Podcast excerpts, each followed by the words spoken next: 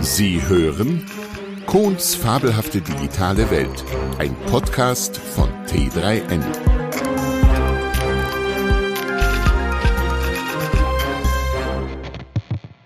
Unsere Zukunft ist digital. Unsere Zukunft ist rosig. Oder mit Verlust ist zu rechnen und Opfer müssen gebracht werden. Jeder Schuss ein Ross, jeder Stoß ein Franzos, jeder Tritt ein Brit. Als mein Großvater und Ihr Urgroßvater, verehrte Hörerin, verehrter Hörer, vor über hundert Jahren ins Feld der Ehre zogen, um dort ihr Leben für Kaiser, Gott und Vaterland zu lassen, war der Feind noch ganz klar und eindeutig gesetzt.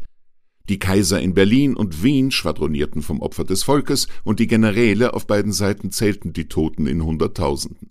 Darunter vermutlich eine erschreckend hohe Zahl ihrer männlichen Vorfahren. Mein Großvater, Pilot an der Westfront, hat den Krieg, wenn auch an Seele und Körper verletzt, drei Durchschüsse, überlebt. Und jetzt, kaum ist der Erste Weltkrieg gerade mal hundert Jahre vorbei, mitten in der aktuellen Krise wird wieder von notwendigen Verlusten und zu bringenden Opfern in der Öffentlichkeit schwadroniert. So überraschte uns vor ein paar Tagen Frau Professor Jutta Günther, eine Dozentin für Volkswirtschaftslehre an der Universität Bremen, in der Radiowelt auf Bayern 2 mit der interessanten Wortspende, dass die aktuelle Krise von der Wirtschaft, abhängig von ihrem finanziellen Polster, vielleicht doch ganz gut überlebt werden könne, die große Chance läge vor allem in den Investitionen in erweiterte Digitalisierung. Das klingt fast hoffnungsmachend. Wir stecken das restliche Geld, das uns in Omas Sparstrumpf noch geblieben ist, in noch mehr Computer und anderes Equipment, mit dem wir dann noch hochfrequenter auf Aufträge warten, die nicht mehr kommen, weil keiner mehr welche zu vergeben hat? Vor noch nicht allzu langer Zeit, in den Anfang der Computerisierung, so ungefähr in den 90er Jahren, kursierte in Wirtschaftskreisen folgendes Bonmot des honorigen und angesehenen hanseatischen Unternehmers Oswald Dreyer Eimke. Es gibt drei Möglichkeiten, eine Firma zu ruinieren. Die schnellste durch Spielen, und Spekulation an der Börse, Anmerkung des Autors. Die schönste durch eine Liaison mit der attraktiven Sekretärin und die sicherste durch Einführung der EDV, heute Informatik. Die Liste der Unternehmen, bei denen genau dieses eintrat, ist endlos. Ein prominentes Beispiel das große, international renommierte und berühmte Basler Architekturbüro Sutter und Sutter.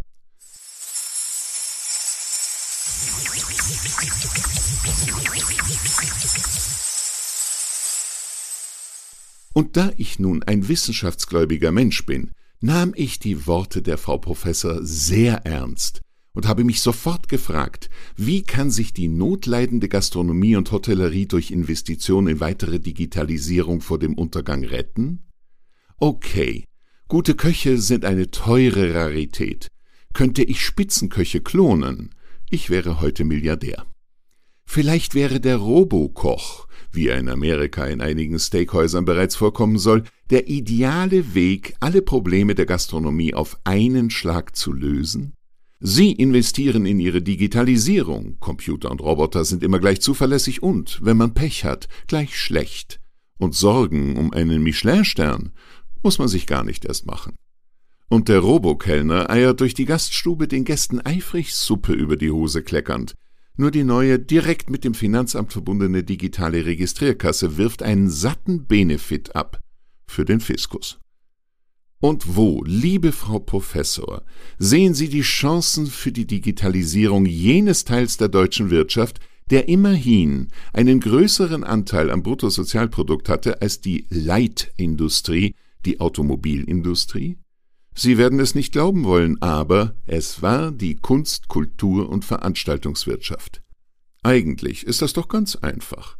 Statt von einem Orchester mit echten, lebendigen Musikern kommt das Konzert nur noch aus der Konserve. Aufnahmen gibt es ja genug, und auf der Bühne tanzen Hologramme längst urheberrechtefreier Künstler. Hat nicht Bösendorfer in Wien kürzlich einen elektronisch-mechanischen Flügel präsentiert, der in der Lage ist, das Spiel eines Pianisten so aufzuzeichnen und dann vollautomatisch und authentisch wiederzugeben, dass es vom Original nicht zu unterscheiden ist? Der Trend zum Einwegkünstler ist eindeutig nicht zu übersehen. Vielleicht gibt es in Zukunft nur noch ganz wenige Opernhäuser, Theater und Konzertsäle auf der Welt, von denen aus zuschauerfreie Aufführungen ins heimische Pantoffelkino vor die Couch Potato anfangs noch live, später nur noch als Aufzeichnung gestreamt werden?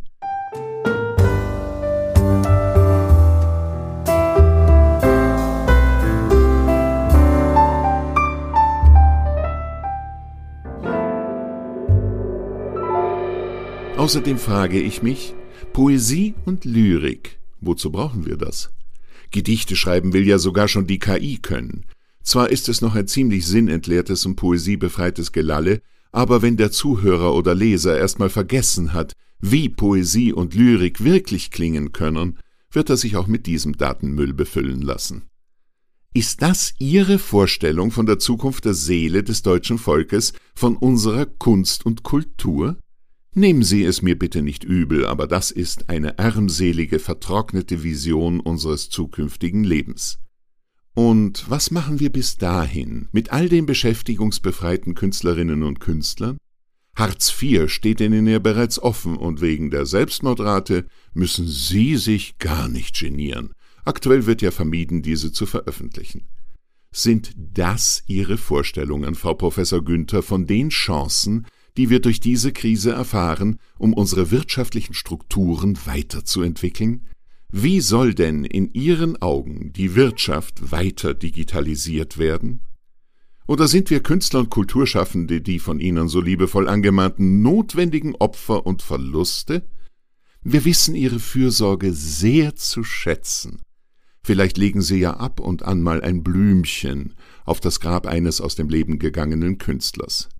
Und bei allem Enthusiasmus für eine Digitalisierung als Hilfsmittel für unsere Gesellschaft bleibt mir die drängende Frage, was ist die Zukunft des Menschen? Quellen verlinkt. Sie hörten Kohns fabelhafte digitale Welt, ein Podcast von T3N und Kohns Welt AG. Sprecher und Autor William Kohn. Musik Tom Putsch. Eine Produktion von T3N und Kunstwelt AG.